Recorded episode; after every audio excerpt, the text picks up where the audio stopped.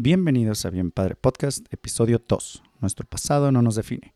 En este episodio te comunicaré por qué independientemente de lo complicado, triste y difícil que fue tu pasado, este sin duda nos puede ayudar a ser resilientes, a enfocarnos en lo que decidimos ser y crear autoconciencia enfocada en ayudarnos a nosotros y o a los demás.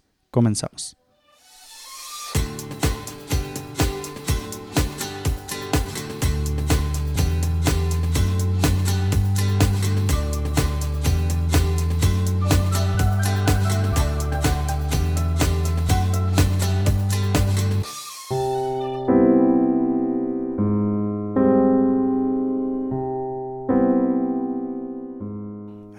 Creciendo como niños, como jóvenes, como estudiantes, como empleados, como hermanos, hemos vivido situaciones difíciles, complicadas, dolorosas.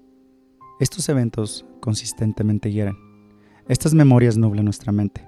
Estas memorias afectan nuestros cerebros, programándolos a aprender y reaccionar ante estos eventos experimentados y a estos ambientes a los que nos exponemos.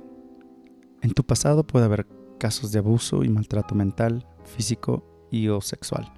En tu pasado puede haber violencia en tu entorno. En tu pasado puede haber pérdida de un ser querido, de un padre, una madre, un hermano, un hijo, un gran amigo. En tu pasado puede haber bullying, puede haber abuso laboral, puede haber abuso de autoridad. Nos pasan cosas traumáticas, una vez, varias veces, muchas veces. Si eres ser humano, de seguro has tenido algo en tu pasado que te causó dolor y sufrimiento. Les voy a contar cómo mi pasado como hijo y estudiante y cómo mi interacción con mi padre me causó dolor y creencias limitantes y cómo ahora lidio con esto para salir adelante. En lo personal, en mi pasado tuve que lidiar creciendo con un papá que no era abierto a las conversaciones donde hubiera vulnerabilidad. Su rol como padre y esposo tenía signos de autoritarismo con falta de validación a las emociones, con poca comunicación abierta a mostrar sentimientos. No veo con resentimiento ni actitud de víctima el dolor que cargué o la ansiedad que generó años después. Mi papá hizo lo que pudo con lo que tenía. Nos quiso como él aprendió que se podía querer, asegurándose que estudiáramos y tuviéramos un hogar seguro y digno. Su amor era grande, pero sus técnicas para lidiar con la frustración hacía que acudiera a la violencia psicológica o física conmigo, mis hermanos o mi madre. Tal vez te identifiques como hijo que creció en un hogar latinoamericano donde nuestros papás aprendieron con herramientas y modelos anticuados y limitados a lo que ahora experimentamos. El modelo que recibí de bloquear mis emociones, no mostrar vulnerabilidad, ser hombrecito y no tener validación, me fue alejando de él, ya que no tenía la capacidad de poder establecer una amistad que pudiera acercarnos, ya sea por ejemplo para buscar consuelo o consejo emocional. Busqué respuestas en otros lados, y así como muchos hombres jóvenes, crecí buscando validación de gente que ni siquiera tenía relevancia en el asunto. Teniendo mecanismos de enfrentamiento mediocres y baja autoestima, empecé a abusar del alcohol sin ningún límite, control o conciencia. Cometí errores, aprendí sobre sexualidad con gente no calificada en el tema, empecé a hacer cosas estúpidas escondidas, no veía más allá de mi propio potencial. Creciendo en la escuela la tuve difícil buscando aceptación. No encontré a mi clan, no hice amistades profundas y al contrario era un objetivo fácil para los niños bully. Estuve en modo de sobrevivencia por años. Así pasé toda mi educación secundaria. La odié y nunca me sentí capaz de abrirme con mis papás sobre el tema, ya que sentí incomodidad y temor a ser regañado y juzgado por ser débil. Viví años con heridas de un papá herido. Tuve resentimiento. Traté de taparme los ojos y vivir una relación superficial con él. Y así fueron las cosas. En mi juventud no tuve una figura modelo que me pudiera dar mentoría. Es tanto que a la fecha no tengo recuerdos de una plática significativa que conlleve inteligencia emocional, mentalidad positiva o relaciones interpersonales exitosas.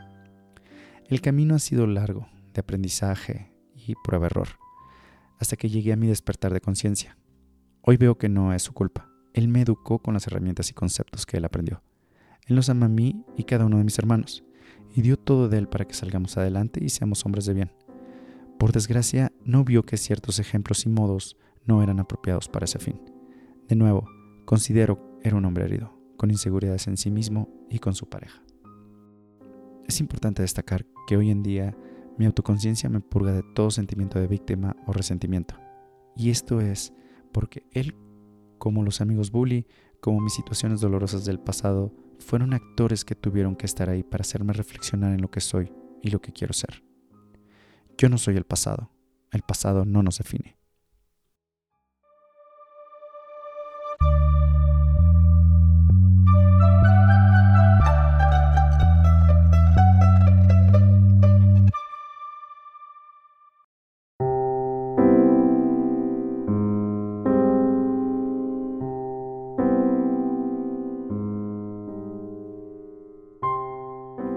Desgracia mucha gente ha tenido dolorosas situaciones y experiencias que han traído a su vida actual y adulta.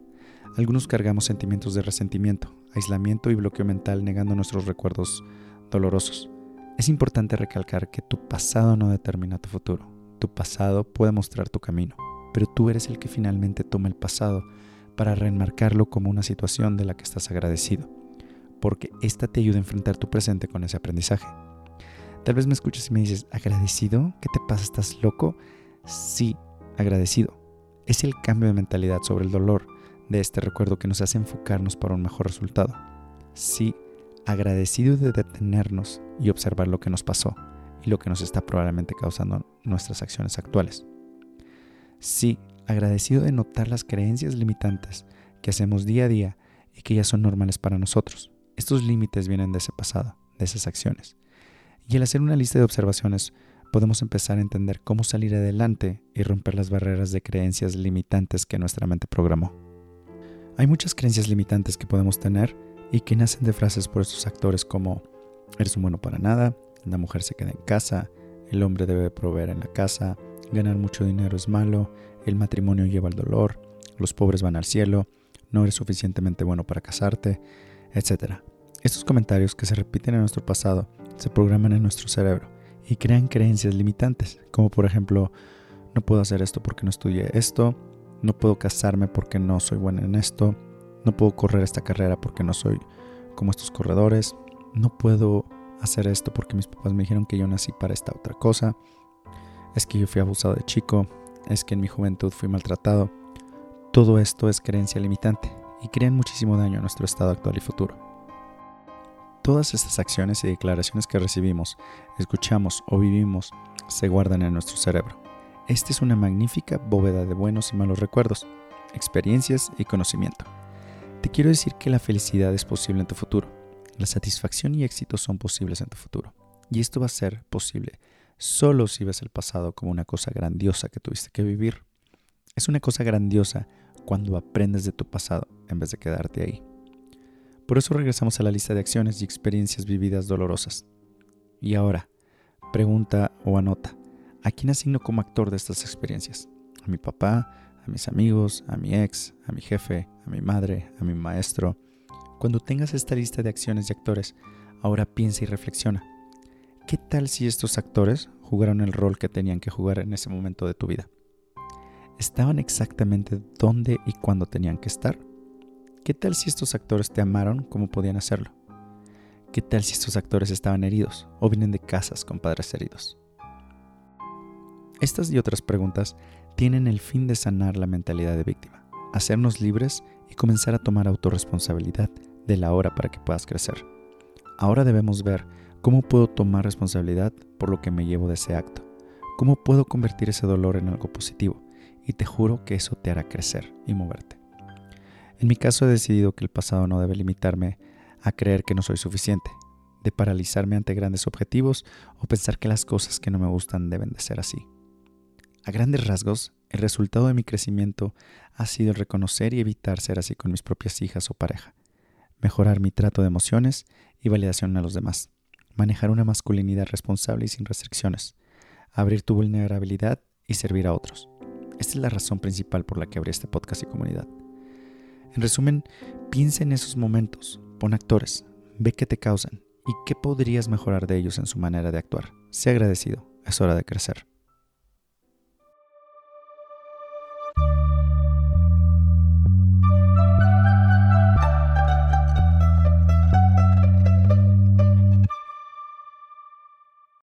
Muchas gracias por escucharnos hasta aquí. Te invito a que nos sigas en nuestra cuenta de Instagram y página de Facebook. Las cuentas se llaman Bien Padre Podcast. También síguenos en YouTube o Spotify para escuchar nuestro contenido. Deja un comentario y platica lo que el pasado te ha hecho y cómo has podido reenmarcarlo y darle nueva perspectiva.